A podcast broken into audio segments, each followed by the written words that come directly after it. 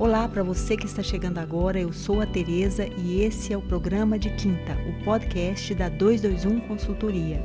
Os nossos encontros são quinzenais e eu trago aqui convidados incríveis para falar de temas relacionados ao branding, ao marketing, vendas, processos e treinamento de equipe. Você pode participar fazendo perguntas para os nossos convidados. Anote aí os nossos endereços. Arroba Tereza Cristina Orne, H-O-R-N, ou pelo 221 Consultoria. Os temas são sempre divulgados no Instagram da 221 e sua pergunta vai ser respondida pelo nosso convidado na hora da gravação do programa.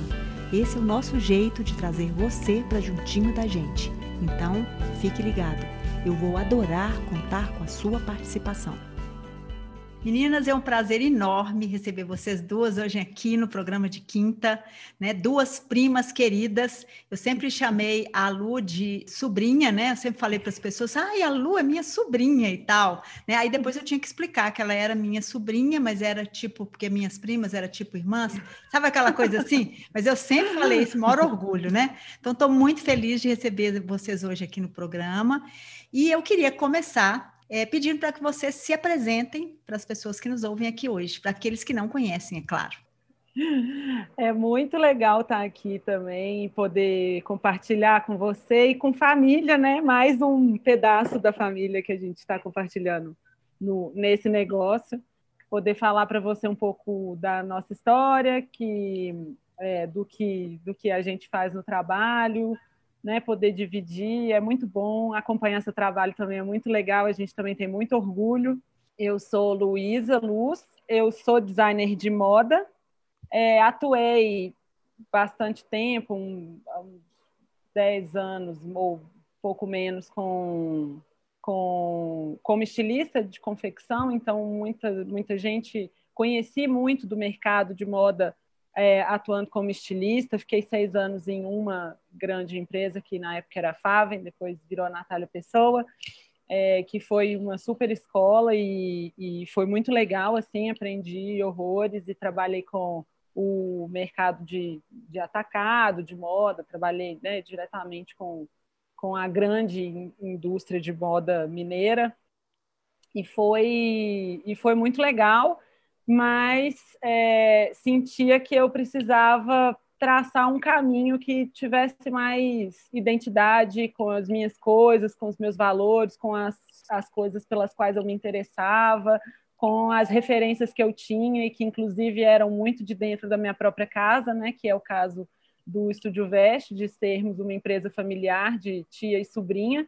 No meu caso, ser designer, é, eu, eu re, refletindo sobre isso, né, sobre falar do Estúdio Veste, tem muita relação com, com, no caso da nossa sociedade, né, com o caminho que eu fiz, talvez admirando ou tentando imitar de alguma forma, né, uma tia, uma tia legal, mais nova, moderna e tal, que tá, que estava já trabalhando com design e, e, e aí eu acho que isso foi formando meu meu caminho, né? Fui olhando Fui para uma área diferente do design, que foi a moda, e, e, ela do gráfico, mas né, e dentro de casa da família temos várias outras áreas que a gente habita aqui muito né, junto no, no nosso trabalho. É, todas são muito referências para a gente, né, desde cultura mesmo, e artesanato, e design de interiores, no caso da, da Thais também. É, mas eu acho que a, a história da, da gente junto e do meu caminho direcionado para o Estúdio Veste é passa pelo, pelo nosso interesse, pelas mesmas vivências de família, de casa, objetos do cotidiano e do cotidiano, inclusive, ser próximo, né, ser familiar.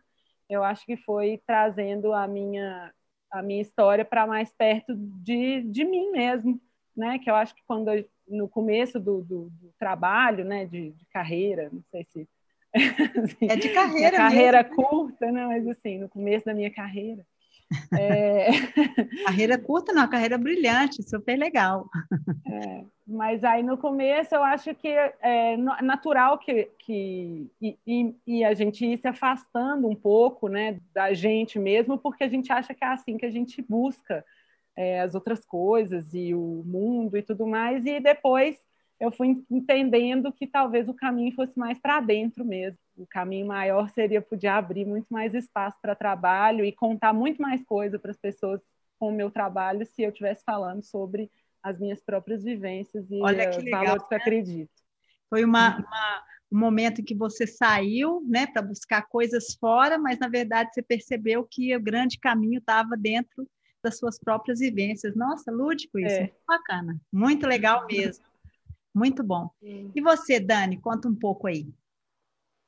Primeiro, eu tenho que dizer também da minha emoção de estar aqui falando com você, porque nós, eu comecei a trabalhar com você.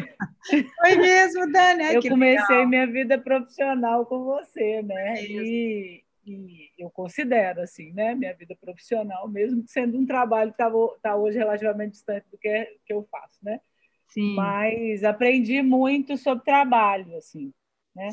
É, sou de um tempo que chamava programação visual o meu curso, que hoje é o design gráfico, e eu comecei meu trabalho como projetista, assim, formei, mas também comecei um trabalho como professora universitária no meu curso mesmo, né, na escola de design, né, da Weng, e lá fiquei por 13 anos, né, como professora e trabalhei na coordenação, fiz pesquisa lá nessa área próxima do que eu né, atuo hoje aqui no Estúdio Veste, que é as pesquisas que eu fiz, que era design território, regionalidade.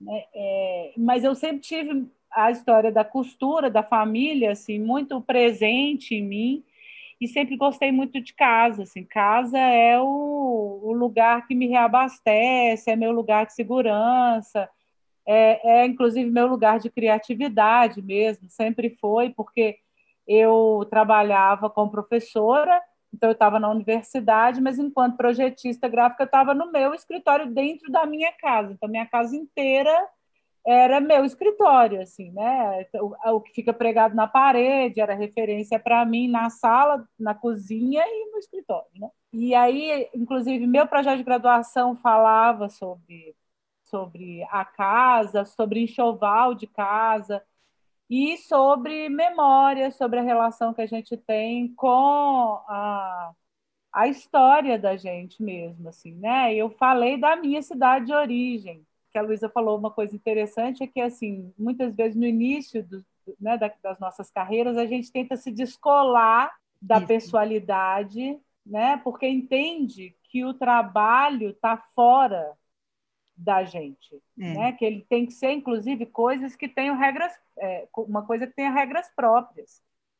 E, e aí é com daquelas... o tempo é, diversas das nossas do mundo íntimo, do mundo pessoal, do mundo afetivo, né? Do, do, do coletivo, social, né? Do ambiente onde, para mim, depois eu fui descobrindo, também fazendo o caminho, né? Como a Luísa falou, que era de de tentar andar para dentro, porque eu percebi uma coisa muito interessante nessa trajetória toda de projeto e de academia, etc., é que parecia que eu nunca estava no lugar certo. Olha que coisa. E eu estava sempre ali numa fronteira que eu não servia muito bem nem para ser daqui, da capital, porque eu né, vivo há 30 anos em Belo Horizonte, mas eu sou do interior e eu, a cidade pequena já não me cabia mais. Então, eu vivi esse tempo grande assim de princípio de trabalho nesse lugar assim. E acho que até hoje eu fico ali meio titubeando assim que tem hora que eu fico seduzida pelo mundo lá fora mas é, a gente fez a opção então agora nesse trajeto todo aí né de, com tudo que eu aprendi de academia de mercado de varejo né de, de atacado que a gente trabalhou de moda e tal que é, talvez o nosso lugar mais potente seja dentro. Isso. Tem uma frase né, do, do Jung, espero estar citando certo, é que é está escrita na parede da minha casa, né? Quem olha para fora sonha, quem olha para dentro desperta, acorda. Olha, que e legal. Aí eu fico lendo aquilo todo dia para ver. É. E é interessante que todas duas falaram algo que está muito, que é muito contemporâneo, que é a coisa da da casa, da casa hoje como um hub, né? Ela é de onde todas as coisas acontecem, né? Ela é nosso porto seguro realmente. Então, a pandemia trouxe as pessoas para casa e vocês já estavam fazendo esse caminho antes. Olha que uhum. moderninhas. É. Então, vamos começar nosso papo aqui hoje. Eu queria que vocês contassem um pouco sobre o Estúdio Veste, esse negócio entre uma tia e uma sobrinha, duas gerações diferentes, né? E, e eu achei muito interessante que na bio do Instagram vocês falam o seguinte: vou ler aqui roupas de casa e uniformes, resgatando a memória afetiva das coisas e fazeres. Super lindo e poético, né? Então, conta para gente essa história e qual é o negócio do estúdio. Esse, esse resuminho, eu acho que é bem o que a gente explicou sobre o e como a gente trabalha mesmo, né? Assim, como a gente entendeu que as nossas referências estavam em casa, né? Que por mais que a gente tivesse trabalhado fora com várias pessoas e várias coisas, eu acho que tanto é, muita coisa que eu vejo, me vejo fazendo no trabalho, apesar de nunca ter trabalhado diretamente, né, com a minha mãe, por exemplo, muitas uhum. dessas coisas eu aprendi com ela.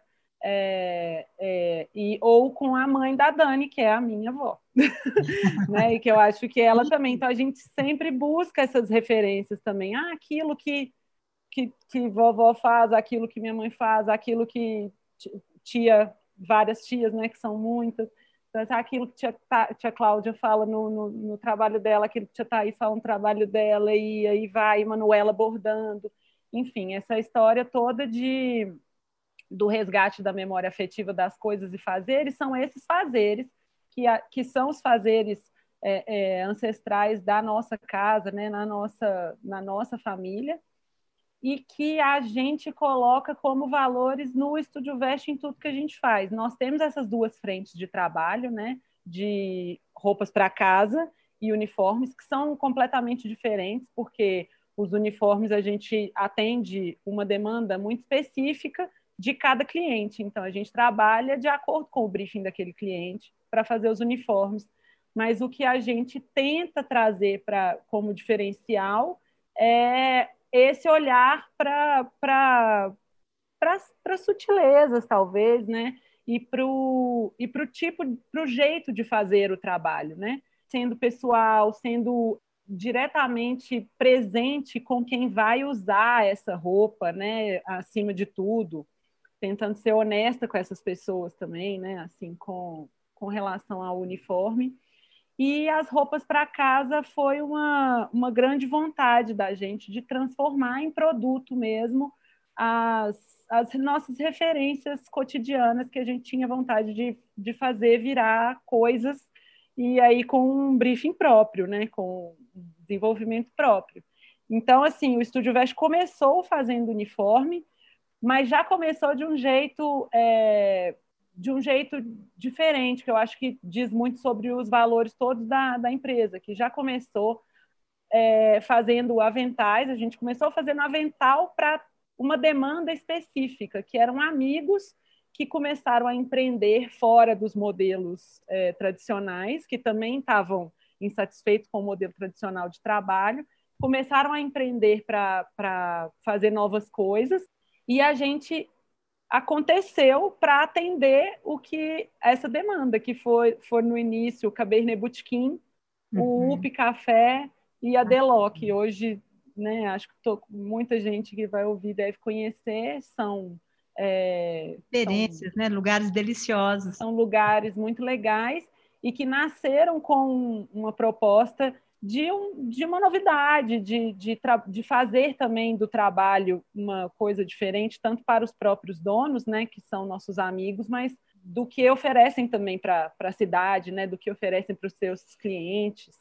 Então, é, o Estúdio Veste nasceu com o uniforme que a gente sempre chamou de vestes utilitárias, que uhum. era essa proposta, era vamos resolver o problema dessa pessoa que tem um trabalho para fazer e os tra eh, trabalhos diversos e principalmente esses novos modelos de trabalho. E fomos para o pro produto que era uma vontade das duas, né, de, de, de a gente sempre gostou muito de desenvolver produto, de fazer, de pensar em produtos para resolver as nossas demandas cotidianas. Mas eu preciso de um saco para colocar esse pão porque está muito feio aqui em cima da mesa. Então a Dani prototipou o saco do pão porque ela precisava resolver um problema dela na casa dela. É. E que é maravilhoso. Eu falei, uai, eu, eu, nem sabia que eu tinha esse problema também. Eu tenho é. esse problema, eu preciso do saco do pão também.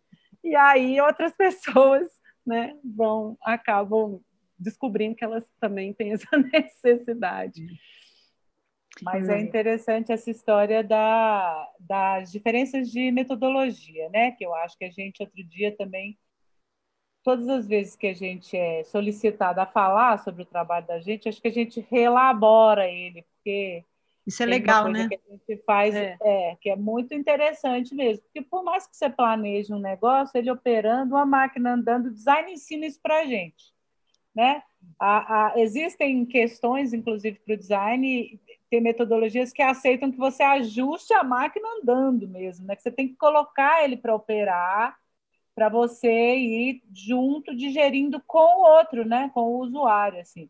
Essa história que a Luísa falou, que a gente é, tem com os uniformes, de olhar para as funções, né? Assim, é, é isso para mim é uma lógica de diferencial nessa área que a gente trabalha de maneira mais, muito mais pragmática, que é a, do projeto de moda para veste de trabalho, né? Mas a gente evit, evitou muito no início a palavra uniforme, até para a gente mesmo se libertar desses proformes que estavam ali. Estereótipo, nesse, né? de, é, nesse, nesse segmento, que a gente compreende muitas regras que elas são necessárias nesse, nesse lugar do, do seriado, de grande quantidade, etc. Mas quando a gente percebeu que havia uma demanda de uma peça diferenciada para um pequeno grupo que fazia um trabalho muito especial, muito diferente, ele não tinha nada que a, não tinha no mercado uma roupa que dissesse isso do trabalho dele, né? Porque a gente entende o uniforme como uma uma extensão da identidade visual da empresa, é mas com muita força, assim. É, é uma extensão, extensão no sentido né? que é uma fala é, complementar, né? Hum. Assim, não é só um carimbo batido no é. peito das peças identificando o sujeito.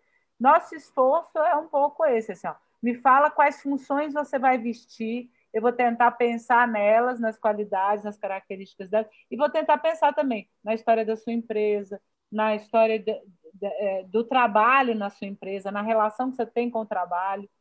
Aí, no caso do uniforme, apesar dessa lógica toda, a gente segue uma metodologia bem mais pragmática, né? É, é, faz o briefing, vai lá para o desenvolvimento dos desenhos, aí refina, aí aprova, vai. No caso dos produtos, a gente queria, inclusive, para se dar essa liberdade. A gente começa um projeto falando assim: nossa, olha esse tecido que a gente achou. Ai, que legal. Ai, não posso, tem que comprar. Não, não compra. Ah, mas está aqui. Ai, mas eu não posso. Aí vai lá e compra e vem com tecido para casa e fala: e agora? agora eu tenho que fazer alguma coisa com ele. Olha que legal. E a gente vai fazendo as perguntas para a é. nossa vida, assim. Uma coisa, como você colocou, uma coisa são os projetos que têm uma demanda, outra coisa são esses produtos que são oferecidos no Estúdio Veste para vestir a casa. Né? Como é que essa coisa acontece? Né? Não é uma demanda externa, mas são coleções, vocês lançam. Como é que é? A gente subverte um pouco a lógica mesmo do, do da, da coisa da coleção, inclusive, porque a gente acha que, que Inclusive, para nascer um produto, não, a gente não consegue forçar com que a gente crie uma nova coleção se ela realmente não, não, não precisar não existir. É. é, não, não tiver função, não precisar existir. É, então, assim, a gente tem, tem muito isso, de começar uma criação a partir de um tecido que a gente achou e esse tecido seria especial estando como, sabe? Sendo material, se materializando em forma de quê? Né? E hum. aí a gente, é, quando tem um tecido assim, por exemplo, a gente cria linhas, às vezes, que não são exatamente coleções, mas que são produtos para aquele tecido que a gente fala assim, quem que, qual que é o produto? Primeiro, sempre tem um produto primeiro, né, para um tecido. Depois é assim, quem são os coleguinhas dele ali que vão ah, que vão é, estar é, juntos? Então, às vezes a gente tem um tecido e faz três produtos que a gente vai lançar um agora, por exemplo, a gente fez um avental porque porque deu vontade, sabe, assim, de, de ter um e ter, deu vontade de ter uns, uns utilitários para parede que a gente não tinha, a gente achou que o tecido que a gente tinha achado o tecido certo. Porque são, são produtos que a gente já tem na cabeça, claro, né, no, nosso imaginário, desde o início, tipo um porta-colher de, de parede, sabe? Que, que tem muito na roça, que a colher fica pendurada, mas ele nunca aconteceu assim, e está sempre né, na nossa, nas nossas pesquisas, olha aqui. Tá. Quando a gente viu esse tecido, a, acho que foi meio que isso. Esse é o tecido do, do porta-colher, porta tem que ser olha. esse tecido. Sabe? A gente viu a colher que a gente queria que tivesse no porta-colher e aí isso foi. Mas quando eu falo que tem, uma, tem são duas metodologias diferentes, é que esse processo também tem uma metodologia, porque a gente só uhum. não coloca no encadeia na ordem convencional. Mas, obviamente, a gente faz design de produto. Sim. Então, né, a gente trabalha com uma lógica que é de ajuste das, e outra, né, a gente faz preferencialmente agora utilitários. Então, a gente tem que, que raciocinar na coisa operando né, também. Então, Sim. assim, mesmo que a gente se apaixone por detalhes, só vou fazer qualquer coisa agora, tem a ver com o nosso tema agora, né? O é. nosso tema de hoje, que é responsabilidade, a gente começa a fazer o raciocínio, então, de construir uma lógica dele dentro do grupo de, de, de produtos que a gente tem, até porque é óbvio que a gente também tem que pensar nele sendo vendido, nele nos ambientes usado, onde ele vai operar sendo, sendo usado. usado. Criando praticidade para as pessoas. Né? Um, compondo um lifestyle mesmo. Assim, Exatamente. No final, o que a gente entendeu, que foi curioso, que a Luísa falou assim, olha, alguém quer também o que eu quero. É que a uhum. gente foi descobrindo, como você falou, há muito tempo a gente pensa na casa. Sim. Eu mesmo fico brincando que eu estou na pandemia há uns cinco anos, porque meu modo de vida, quando mudou o meu trabalho, ele foi para o home office. Então, eu, foi eu, sofrido, né, Dani? Foi, é, parece que eu estou, assim, muito, está confort, tá relativamente confortável, porque eu já tinha meio que, meio que me organizado para esse lugar, assim. Não vou dizer que é um lugar confortável hoje de toda maneira, porque eu gosto de gente. Aliás, né, uma das coisas que mais me alimenta é ver gente, convido, olhar para né? né, o mundo e tudo. Mas eu estou dizendo é que para nós isso já era uma, uma lógica. O que foi curioso é que a gente falou de uma lógica muito pessoal e a gente descobriu que a gente estava falando de uma lógica cultural, que é esse jeitinho mineiro, brejeiro, é, do simples, do. Né? A, a, gente entender, inclusive, que a, as coisas. A gente às vezes tem que fazer essa escolha, a gente fica querendo colocar coisinhas no produto, de penduricalhos, bordados. Não, calma, porque o estúdio veste não é assim, o estúdio veste é, é mais é, singelo mesmo. Então, a é. gente entendeu um estilo que era nosso, mas a gente viu que tinha espelho, né? Assim, que Sim. é um modo de vida que ele, na verdade, tem muito a ver com a nossa cultura regional, né? Que é do estado, que é da, Isso. sabe? Mas eu acho que tem uma outra coisa por trás, Dani, assim, que eu percebo, né, no trabalho do estúdio, é que isso, ela, ele representa um desejo maior, entendeu? Porque isso é um lugar de conforto para as pessoas. Hoje a gente sentir essa coisa meio ancestral, esse desejo de estar confortável, de estar seguro, né? É um lugar seguro isso. E, e eu acho que isso traduz também uma coisa do, do desejo de, ah, de aproveitar as coisas simples, mas de uma simplicidade sofisticada. Ela não é uma simplicidade, é, por assim dizer, é, qualquer, é uma simplicidade sofisticada, que existe um desejo da gente, né? Por exemplo, a gente ama ir em Tiradentes. É, Tiradentes é uma cidade sofisticada. A gente ama, né? Não tem uma coisa assim? As pessoas falam, nossa, é. lá amo. Mas é uma simplicidade sofisticada, tem uma elaboração, tem uma sofisticação, tem um, um desejo ali gostoso de viver aquilo ali de uma forma. E eu acho que isso representa muito do que a gente está vivendo esse momento, né? De traduzir algo do passado, mas que nos dá conforto no presente eu gosto da ideia da sofisticação, pensada, inclusive, no sentido do, do cuidado com o detalhe Sim. e do caro. Do né? raro. O que fica escasso, uhum. em alguns momentos, quando ele é ofertado com cuidado, com apuro, ele não precisa da exuberância que às não. vezes a gente associa à sofisticação, né? Não. É, talvez é, nessa lógica, sim, que é.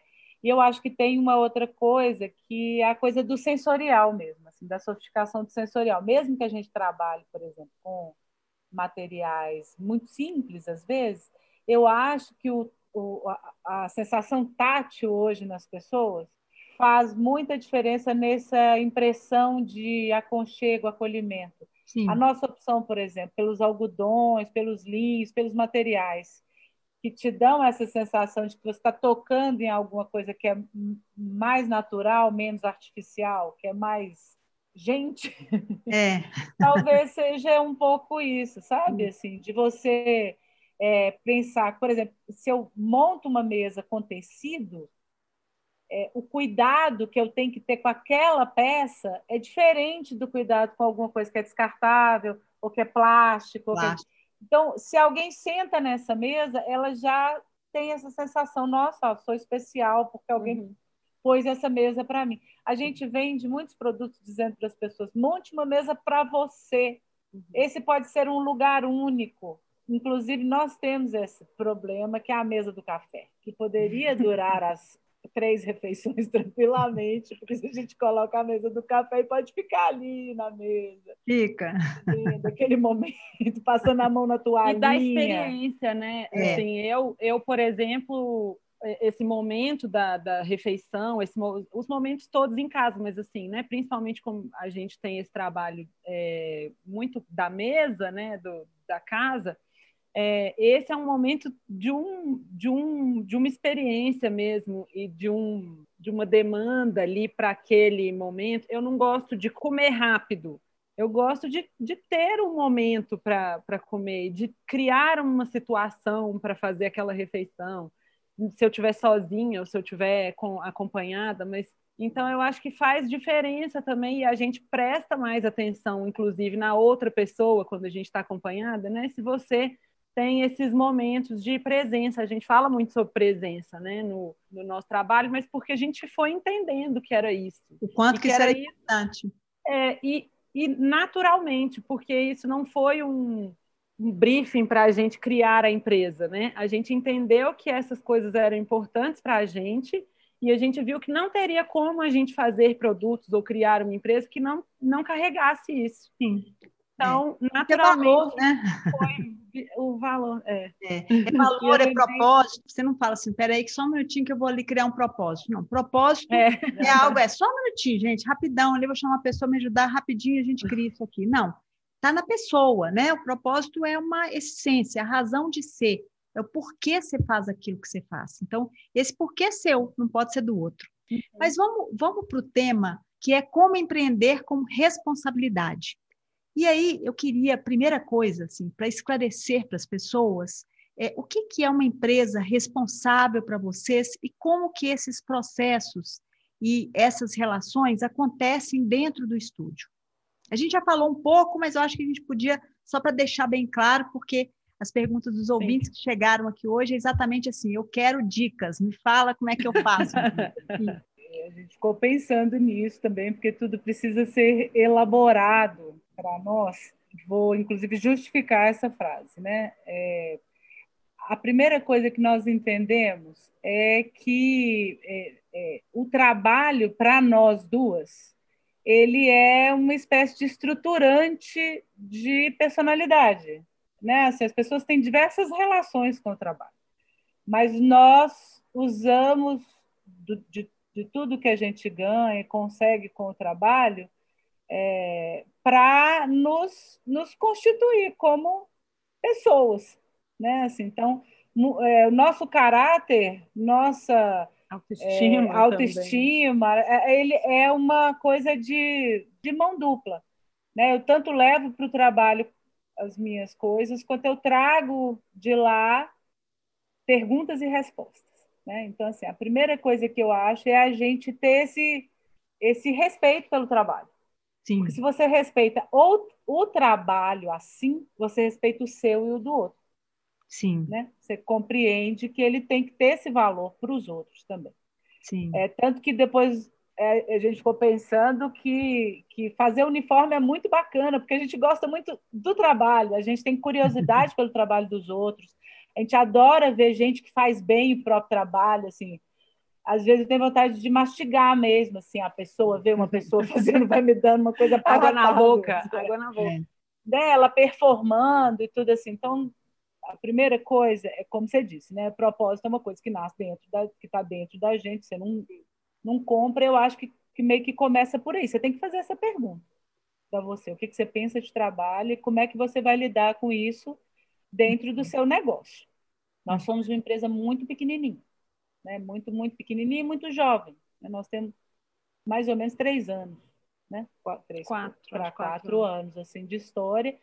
É, e com esse desenvolvimento dos produtos também mais recente, então nós ainda estamos elaborando muita coisa porque também foi, as coisas foram acontecendo meio intuitivamente, né? A gente deveria talvez ter planejado mais, mas assim, estamos indo, está indo bem. É, então a questão que eu acho é que a gente todos os dias se pergunta coisas. Eu não, é, porque essas, essas, essas relações de responsabilidade com o mundo, com o outro, com a natureza, com o, o, o seu consumidor, com o usuário, né? no caso de pensar o design de outras maneiras, é, elas não estão dadas para a gente nessa lógica de pensar a longo prazo, de pensar para além de você, de pensar nas suas ações no mundo. Então, é, antes de tudo, é não ache que isso está dado, que você sabe as respostas porque você simplesmente fez essa determinação. Vou ser uma empresa responsável. Quantas coisas a gente está hoje discutindo de processos, procedimentos de trabalho, de relações de trabalho, de, de questões do mundo mesmo, das condições da mulher no mundo, de como, inclusive, mudou. Nós somos duas mulheres, eu sou mãe, né? É, como mudou a, a, a nossa condição, né? como mulher empreendedora. Ela tem 30, eu tenho 50. Você falou lá da diferença geracional, Sim. né? Para mim, todo dia eu tenho uma pergunta e tenho uma resposta. A Luísa todo dia faz uma pergunta e faz uma resposta. E o que, acontece? A gente precisa conversar. Às vezes a gente acha que está tudo certinho, que a gente está pensando muito alinhado, né? A gente é, tem relação consanguínea. A gente devia estar tá pensando no mesmo lugarzinho. E ela vem me conta uma história nova, fala, não, tia, a gente tem que prestar atenção nisso e nisso. Agora, com essa história da pandemia, a gente todos os dias perguntava: eu abro, não abro, eu, eu, eu é, dispenso o trabalho de fulana, eu vou, não vou na loja, ou eu, seguindo as regras dadas pelo mundo, mas todo mundo fez escolhas nesse período. Né? E nós fizemos nessa lógica do respeito ao trabalho, assim, né? A, a, ao negócio, às pessoas. E ao tamanho né, do negócio. Porque eu acho que uma coisa que você falou sobre o, o nosso planejamento ou falta de planejamento no início para o tamanho, eu acho que isso também é uma, uma grande questão do Estúdio Veste. A gente respeitou o tempo das coisas acontecerem sem dar um passo maior que a perna. Isso é também empreender é, com responsabilidade, né? Sim. A gente não deu nem um passo maior que a perna. A gente não se frustrou com relação a planos mirabolantes que talvez a gente tenha tido vontade ou que as pessoas contam para a gente que é um modelo de sucesso de negócio, né? A gente ouve muito que você já começa um planejamento para uma empresa que tem um potencial, e assim, a gente não duvida do potencial que uma empresa tipo Estúdio Vest tem, Sim. mas a gente nunca se iludiu a respeito de. Então, a gente já tem que ter um foco, uma meta, e dizer que vários termos em inglês para chegar em São Paulo, sabe? Então, talvez isso já, já faça parte do tipo de escolha responsável né? e, e sustentável que a gente é, que a gente fez com a empresa. Então, é isso. Todos os dias a gente responde a perguntas, a dúvidas e respostas, e por isso talvez a gente consiga entender também o, o tamanho que o Estúdio Veste, do, do jeito que a gente planejou e se propôs a fazer, e do jeito que a gente também, respeitando também as nossas escolhas individuais como empreendedoras, mulheres, né, mãe, no caso da Dani, as escolhas pessoais que a gente fez para a gente, que tanto que a gente dá conta de, dessa demanda e dessa, é, desse trabalho consumir, que, que tamanho que é isso no nosso no nosso dia, várias coisas nesse sentido, que eu acho que são muito legais também, de começar e ir percebendo a empresa, porque eu acho que ela vai mesmo contando para a gente. A empresa é um organismo vivo, né, gente? A gente Sim. precisa, quando você falou da questão de perguntar e responder, é, é, é isso, né? A empresa ela é um organismo vivo, é importante é, ter esse respeito pelo trabalho, pelo tamanho do negócio, pelos caminhos percorridos, mas ter esse cuidado que eu acho que é muito, que está muito dentro dos valores de vocês, do que vocês acreditam que deve ser esse trabalho, como que você deve manter as relações com os outros, o que, que é importante é, fazer essa entrega para os outros. Eu nem preciso perguntar, porque eu sei que isso aí faz parte do negócio de vocês, né? Então, assim, não é uma empresa que nasceu para sair atropelando todo mundo, né? A responsabilidade vem disso também, vem do caráter de quem está por trás. Então, acho que tem um pouco disso também. É, tem, então, no caso de como a gente tenta trabalhar, né? Como, como marca. Sim. É, tem uma, uma coisa que a gente se esforça muito e que também é, talvez às vezes desmerecida nos tempos de correria, de, de larga escala e tal, que é a, a, a sinceridade, uma espécie de criação de, de vínculo de confiança, tanto Sim. com o fornecedor né, de produto e serviço, quanto com o nosso cliente. Às vezes eu tenho medo, né, parece meio demagógico falar isso, mas talvez seja uma coisa que a gente até outro dia mesmo estava conversando, né? É, é, é uma ideia de transparência para nós não é natural, né? Por isso é que eu estou dizendo, parece que as coisas não estão dadas aqui nesse lugar do, do que, que é você se esforçar por ter responsabilidade com vários setores no seu trabalho. Mas é, é, é esse só. Se a gente sabe que é óbvio que, como em qualquer relação, inclusive pessoal, não é tudo que você diz. Mas quando a pessoa percebe que você está é, dialogando com ela, ela tem mesmo mais abertura, mais, mais empatia mesmo. Uhum. Aí você começa a trabalhar com um pouco mais de, de sintonia, e isso, obviamente, gera mais responsabilidade uns com os outros, porque você. É, é bom perguntar por que, que a gente tem, sente responsabilidade, né, Cris? Também não vou saber filosofar sobre isso, talvez você saiba me dizer melhor. Mas, né, por que, que você respeita as coisas? Eu aprendi há muito tempo criança, não sei se alguém me contou e tal, mas eu introjetei essas duas coisas. Ou você respeita pela dor, ou você respeita pelo amor. Pelo amor. É, Isso. e aí, é, assim, você pode ser quem ameaça, quem não, né? Vou perder, não vai servir, não vai funcionar. Ou você admira, e aí você respeita. Sim. Né? Sim. E, e no mundo essa... empresarial a gente vê isso muito como essas como fraquezas ou como é, pontos negativos que vão trazer, ah, de alguma forma, uma ideia de, de amadorismo, talvez, para a sua uhum. empresa, né? Essa, essa transparência, essa forma de conversar com. Mas você é, é, conversa sobre essas coisas na frente da, dos, dos seus prestadores de serviço, dos seus funcionários. E aí, se a gente não parte de um princípio de confiança com as pessoas que estão trabalhando com a gente, é lógico que o mundo dos negócios vai ficar insuportável para muitas, muitas pessoas, né? Porque fica insustentável, você fica o tempo todo desconfiando. Às vezes a gente sente isso na hora de explicar orçamento até. Então, assim, a gente sente que às vezes não é por uma questão, é, é, o, o, até o jeito de retrucar um orçamento que, que eu, as pessoas argumentar, recebem, né? argumentar, é, é às vezes a gente vê que é automático. Ela, é, a, a, algumas pessoas é, desconfiarem de alguma coisa, falar, ah, mas é isso mesmo, mas tem jeito de ser um pouco mais barato, porque o que todo mundo diz é que sempre vai ter uma vantagenzinha. Se você pedir, você ganha um descontinho. Sempre, sempre todo uma mundo. Uma gordurinha, vai... né? É, tem sempre uma gordurinha. É. E aí, que dia que vocês vão ter liquidação, né? Tem isso também. Tipo assim, não uhum. tem como a gente liquidar. Porque não faz sentido para o tamanho do, do, do trabalho da gente, do produto. Eu vou tirar esse dinheiro da onde? Se eu estou sendo né, verdadeiramente ali justo no, no que eu estou fazendo e pagando a mão de obra de forma é, que a gente acha que é correta e que a gente troca com elas, inclusive com as nossas costureiras e, e o tempo todo perguntando se é isso mesmo, o que, que então, ó, já que tem esse acabamento a mais, vamos aumentar.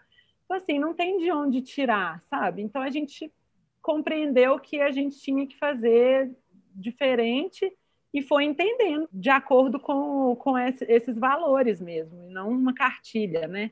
Que, é, ou um selo, ou alguém que nos dissesse como, o que fazer para empreender com responsabilidade, né?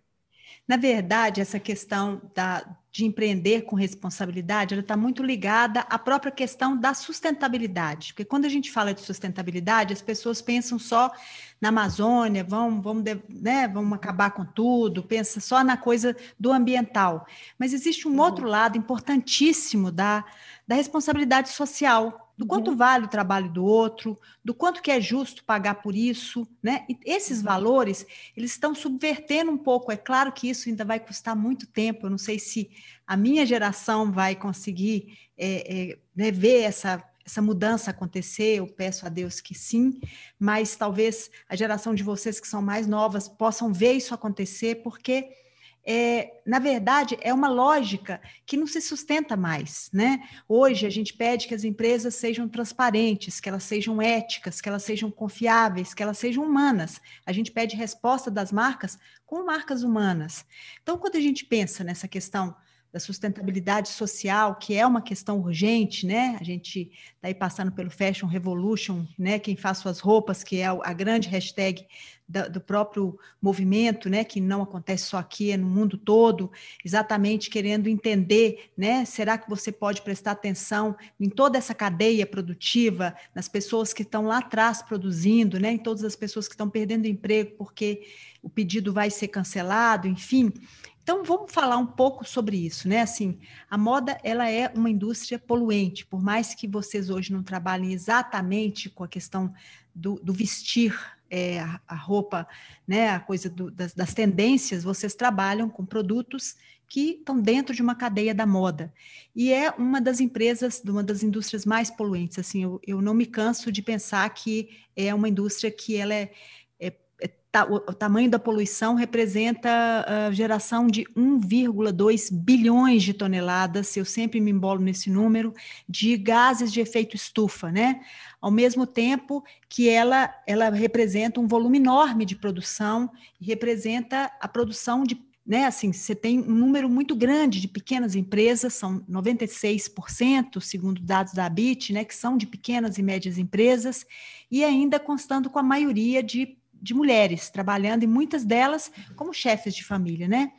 É, como é que essa questão da sustentabilidade, que a gente já falou um pouco da questão da responsabilidade, mas como é que vocês veem isso na construção do produto, nas relações travadas aí? Porque eu acho que o, o ser responsável, ao meu ver, representa um pouco disso, da sustentabilidade do negócio, mas enquanto um negócio que faz o bem para todo mundo, né? Não pode ser só para o meu bolso, né? Que é a lógica do capitalismo. Não tem nada de, de mais capitalista do que quanto que é a minha parte. Você vai levar quanto nesse negócio, né? Uhum. Ai, eu acho que isso é, né? É uma loucura. A grande questão desses, desses dados que são aterrorizantes e a gente vê e que são tão muito ligados à indústria da moda, mas que de alguma forma, de, de, de várias formas, está ligado ao que a gente faz, sim, porque a gente compra tecido também, é, né? A gente usa tecido também. Esse tecido, é, os nossos produtos geram resíduo também. Então, é, a gente ficou, né, conversando até sobre sobre isso e eu acho que e a gente já falou isso mais cedo também, que é nenhuma consciência é, a respeito de empresa ou de como fazer isso de uma forma com, que gere menos impacto, ela, ela começa com a empresa, né, com a pessoa jurídica. A pessoa física tem que tomar essa consciência primeiro para conseguir criar esses é, pequenos e grandes impactos, independente do tamanho do impacto que seja o seu impacto no mundo. Se você toma é, refrigerante em garrafa PET, é, ou se você é, compra toneladas de jeans que mataram o, o rio e, a, e, consequentemente, colocaram na miséria a população ribeirinha daquele rio, assim, sabe? Então, assim, é, se a gente for pensar só, ah, não, é, é, né, eu tô, ah, tô de boa, esse, essa garrafa, vou jogar aqui, é uma garrafa só, pensa aquela empresa lá, tá jogando não sei quantos de lixo no, no, no, no mar, ou sei lá.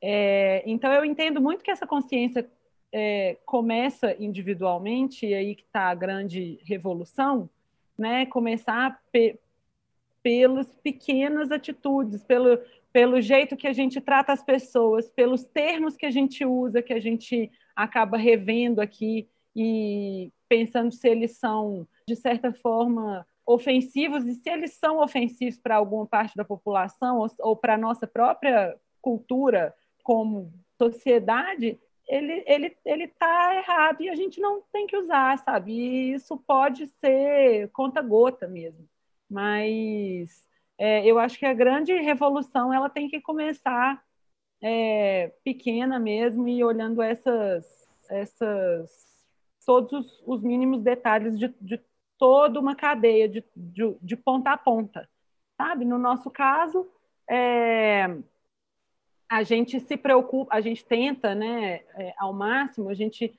sabe que a gente não consegue é, fazer tudo que, que, que, é possível e tal, mas a gente também não se coloca nesse lugar de, ah, eu não consigo fazer tudo, e a gente tenta fazer o máximo, né? A gente, é, a gente tenta comprar de, de fornecedores locais, isso desde, desde o arroz que eu compro na minha casa até o tecido que eu vou comprar no Estúdio Veste.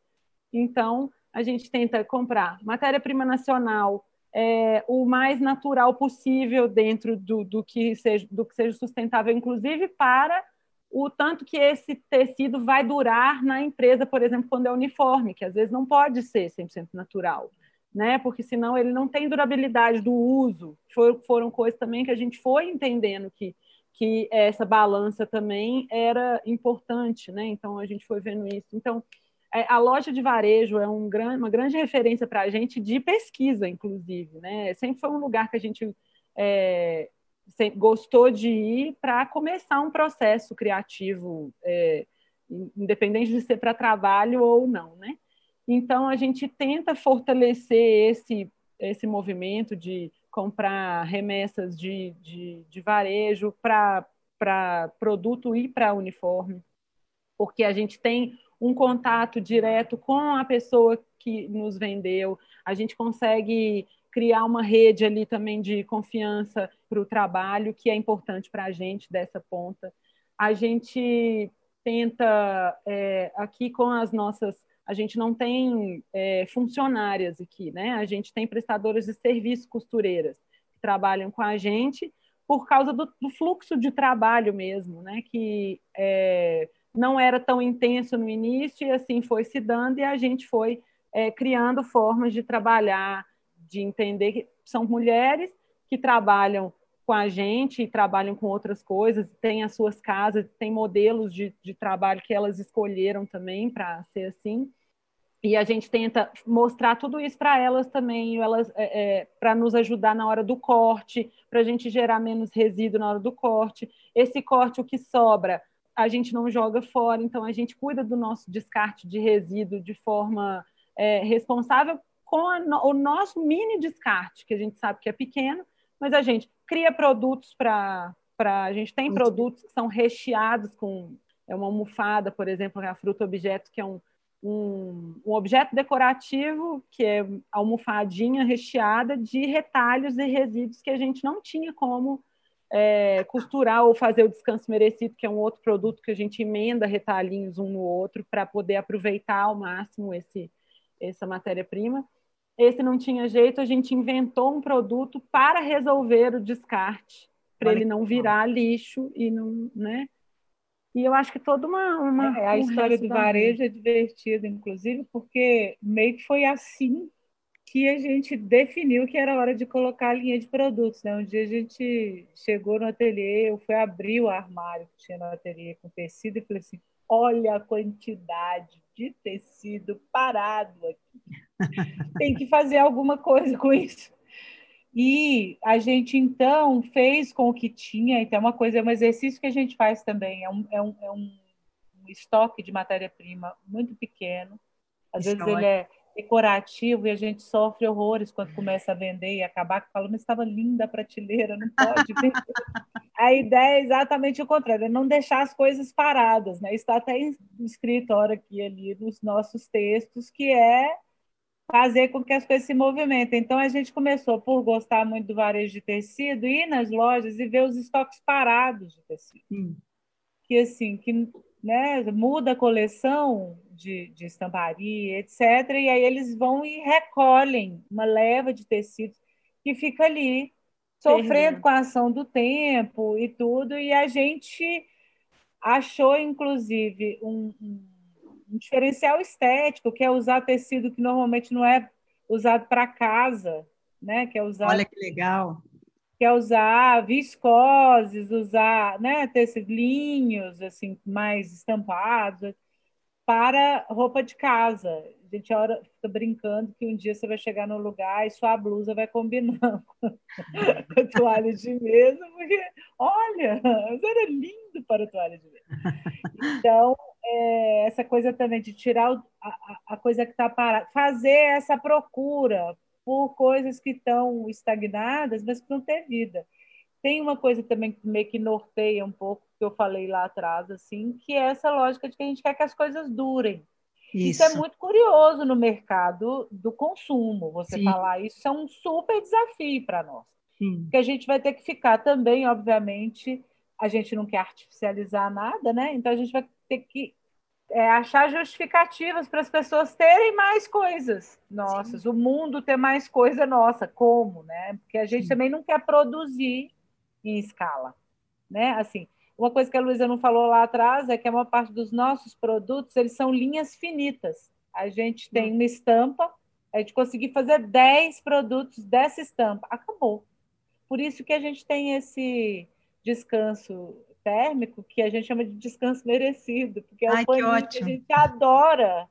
E aí a gente faz ali o patchwork para ele poder viver mais um pouquinho e, né, na memória da gente. Mas como é que a gente vai fazer? Seria uma grande pergunta para nós. A gente questiona toda essa lógica desse sistema de produção, sistema de consumo, etc. Mas a gente vende produtos. Pois é, mas olha só, é, na verdade, eu penso que a questão da sustentabilidade, ela não é uma questão assim, vamos parar de produzir. Não. Quando a gente fala na questão da escala, é porque outro dia eu estava vendo uma live não sei se foi da Lilian Patti, enfim, era uma live que uma pessoa citou. É, até os anos 70, as pessoas tinham armários pequenininhos, a roupa era a roupa de sair, a roupa de ficar em casa, a roupa de ir à missa. Depois, os nossos guarda-roupas foram crescendo, viraram closets, que eles foram engolindo a gente, né? Então, aquela quantidade de sapato, aquela quantidade de coisa, não é isso. Nós estamos falando é da, da gente voltar a uma lógica racional, porque hoje o que a gente produz é algo irracional. As coleções do fast fashion eram duas coleções por mês, então você fabricava 50 coleções por ano, né? É uma coisa louca. Se você pensar, é uma coisa louca. Assim, não é 50, porque eu fiz uma conta louca aqui, porque a gente só tem 12 meses, são duas por ano, pode ser 50, né? Mas eu fiz isso porque eu gosto de ser uma pessoa assim, superlativa mesmo. É. Mas enfim. impactante. É, bem impactante. Mas assim, o volume é um negócio louco, né? Então, não, não se trata disso, mas é, é tratar de ter uma vida longa. Hoje a gente está tendo uma, uma avalanche de e-commerces, é, de né, essa coisa da segunda mão, ele está crescendo a um volume enorme. Existe hoje um trabalho feito, inclusive, inclusive por marcas que a gente nunca imaginava. A Nike, por exemplo, está lançando agora um sistema que ela vai comprar o tênis usado, não sei se comprar ou se vai receber os tênis usados e dar um valor para a compra de um novo, mas aquele tênis vai ser recalchutado e vai ser vendido de novo para outra pessoa. Sabe? Uhum. Então, Nike e outras marcas, e várias outras, né? É, os, os, os, sites de compra de segunda mão estão crescendo assim, eles vão crescer mais do que o fast fashion nos próximos anos. Por quê? Porque as, as coisas precisam ter longevidade, né? As pessoas precisam pensar que elas têm que comprar coisas que durem pelo menos 30 usadas, não pode ser duas usadas, como estava acontecendo. Você joga, usa duas vezes, joga fora, porque o negócio manchou, não tem mais jeito e tal. Então, e não existe fora, né? Não existe fora. Você vai jogar fora que fora, né? Dentro do é. planeta. Não existe. Jogar onde? Você está falando que está jogando fora da sua casa, mas está jogando uhum. nossa casa comum, que é o planeta.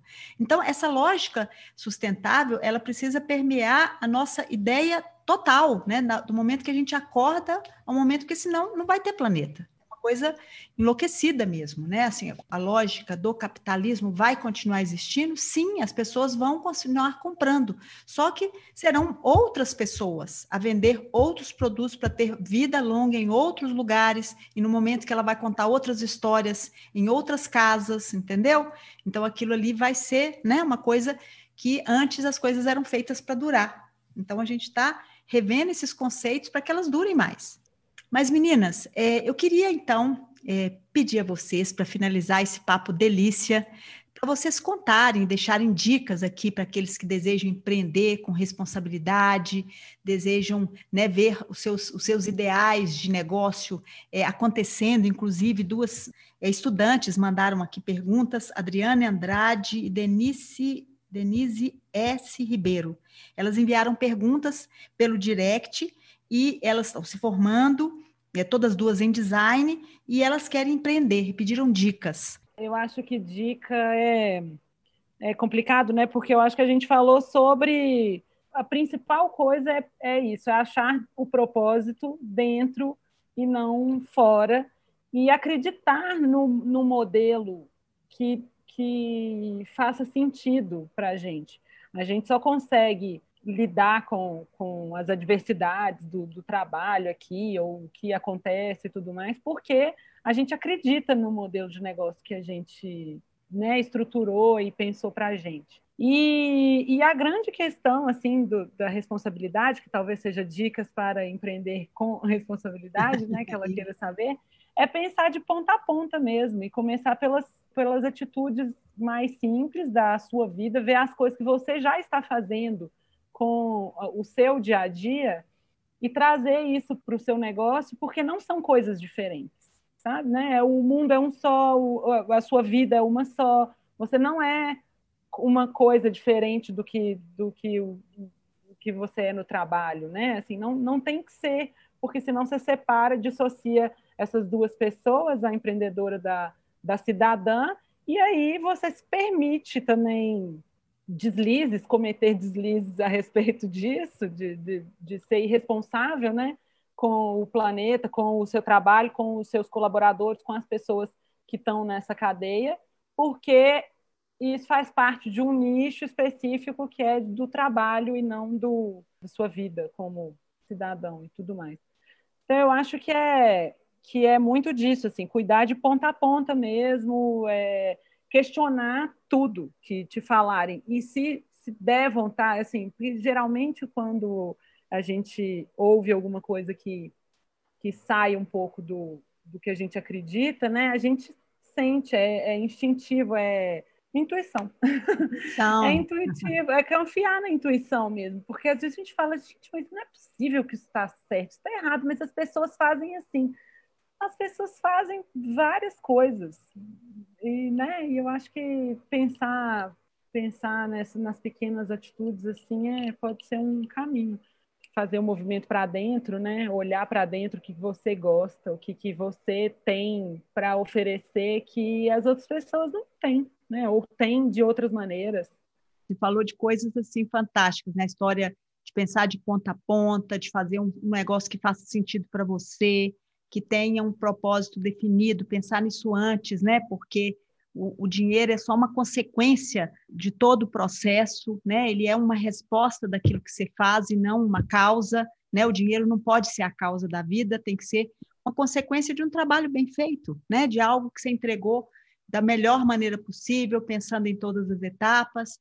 Então isso é isso é fundamental. Maravilha, meninas, olha, ganharam o dia, viu? Agora vai lá, Dani. não, não sei muito se eu tenho é, grande coisa a complementar, não, mas é, talvez reforçar uma das coisas que a gente falou aqui, que é cuidar das relações que você tem com os seus parceiros e com os seus clientes, sempre nessa lógica mesmo de ficar se reavaliando sem culpas e, né, e muita rigidez também, com uma certa, como a Luísa, estou reforçando o que a Luísa falou, com uma certa generosidade com você mesmo, porque nós estamos construindo esse modelo, estamos vivendo a construção de um modelo diferente de, de trabalho, de relação das coisas, né, do mundo com o trabalho e de, de ações. São duas meninas, né, duas jovens mulheres é, esse, esse lugar da mulher no trabalho, ele precisa ser esmiuçado diariamente para que a gente é, entenda o valor da dignidade. Né? Assim, porque muitas coisas a gente introjetou. Cultura é uma coisa incrível, né? Assim, de vários sentidos, em vários é. sentidos. Então, muitas coisas estão introjetadas em nós, coisas que, que a gente naturalizou nas relações com o outro.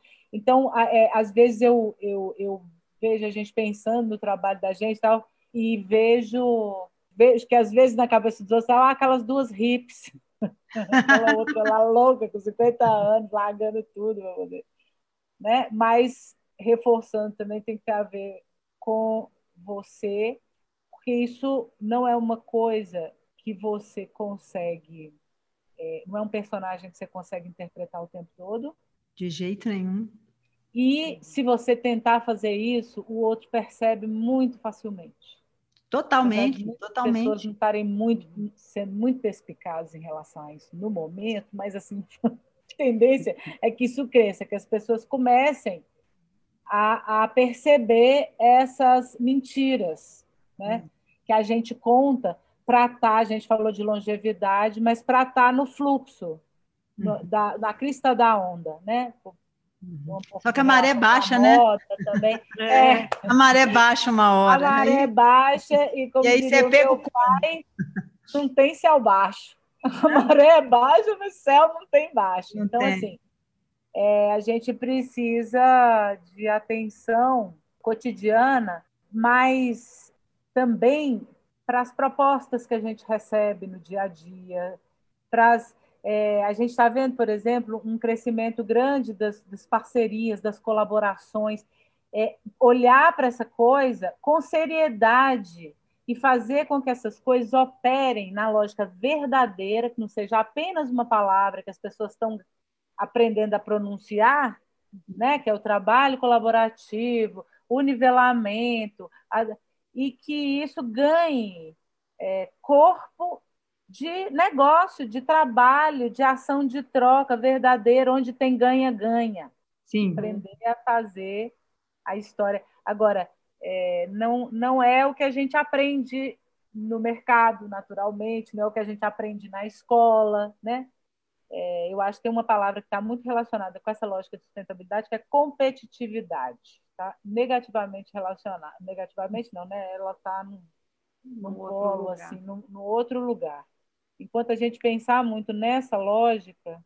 Que é a, a lógica gente, do capital, né? O capitalismo é essa lógica. Que né? valor ao externo, né? Ao que não é seu, ao que é do. É, é, seu que estou dizendo, não é do coletivo, não é do grupo, não é, não é partilhável. Isso, assim, sem romantismo, sendo muito pragmática mesmo. Assim, acho que está muito. Tem uma geração nova de empreendedores. Empreender é uma coisa muito difícil.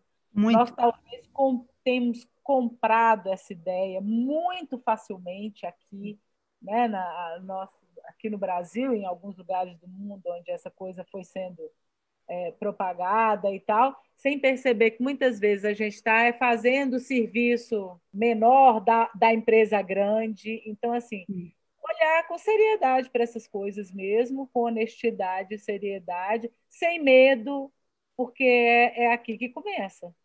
É, talvez seja isso, assim, de, de olhar para as pequenas coisas, não desmerecer as pequenas coisas, né? Mas é, e o seu diferencial respeitar é mesmo os grandes fazendo pequenas coisas, né? Que a gente costuma também às vezes, mas assim, se alguém está fazendo alguma coisa, vamos cuidar para aquilo ser feito do melhor jeito possível e que e acreditar que vai haver reverberação.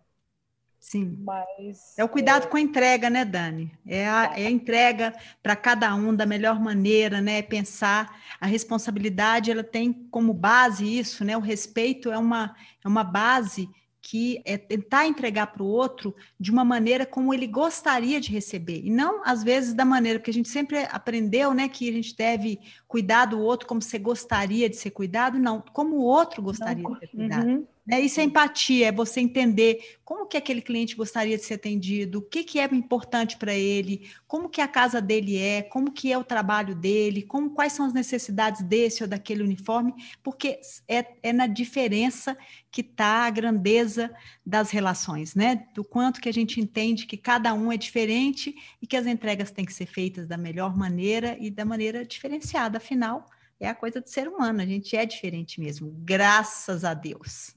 É Não é? é Meninas, adorei, adorei. Eu queria que vocês deixassem, por gentileza, os contatos de vocês, para que as pessoas possam seguir, para que elas possam né, entrar em contato, enfim, né, do estúdio, de vocês duas. Para falar com a gente, a gente está no Instagram, arroba Estúdio Veste, estúdio mesmo, em português com E é, Veste com E no final, então, arroba Estúdio Veste, é, contato arroba estudioveste.com, nosso e-mail, as duas acessam, e no site tem estudioveste.com, tem também lá os, os linkzinhos que você pode clicar e falar direto com a gente, agende sua visita para a loja, tem lá também, você fala direto no, no WhatsApp comigo.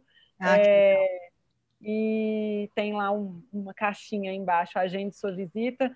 E nesse momento de pandemia, né, a gente está é, vendo essas novas formas de, de abrir, de trabalhar de um jeito responsável com a gente, com o outro. Então, é, a princípio, assim, ainda né, agendando visitas, cuidando de cada cliente de forma direcionada, até porque a gente sabe que é, a gente precisa, o cliente precisa de um tempo com a gente e para isso ser confortável. A gente está aberta a outras perguntas. Quem quiser entrar em contato com a gente por esses caminhos aí, nós também ainda podemos conversar mais com quem quiser. Ótimo. Meninas, um beijo enorme. Muito obrigada, viu? E vamos Obrigada a você. Um beijinho. Tchau, queridas. Quero agradecer a participação de todos que acompanham por aqui e convidá-los a estarem comigo no nosso programa.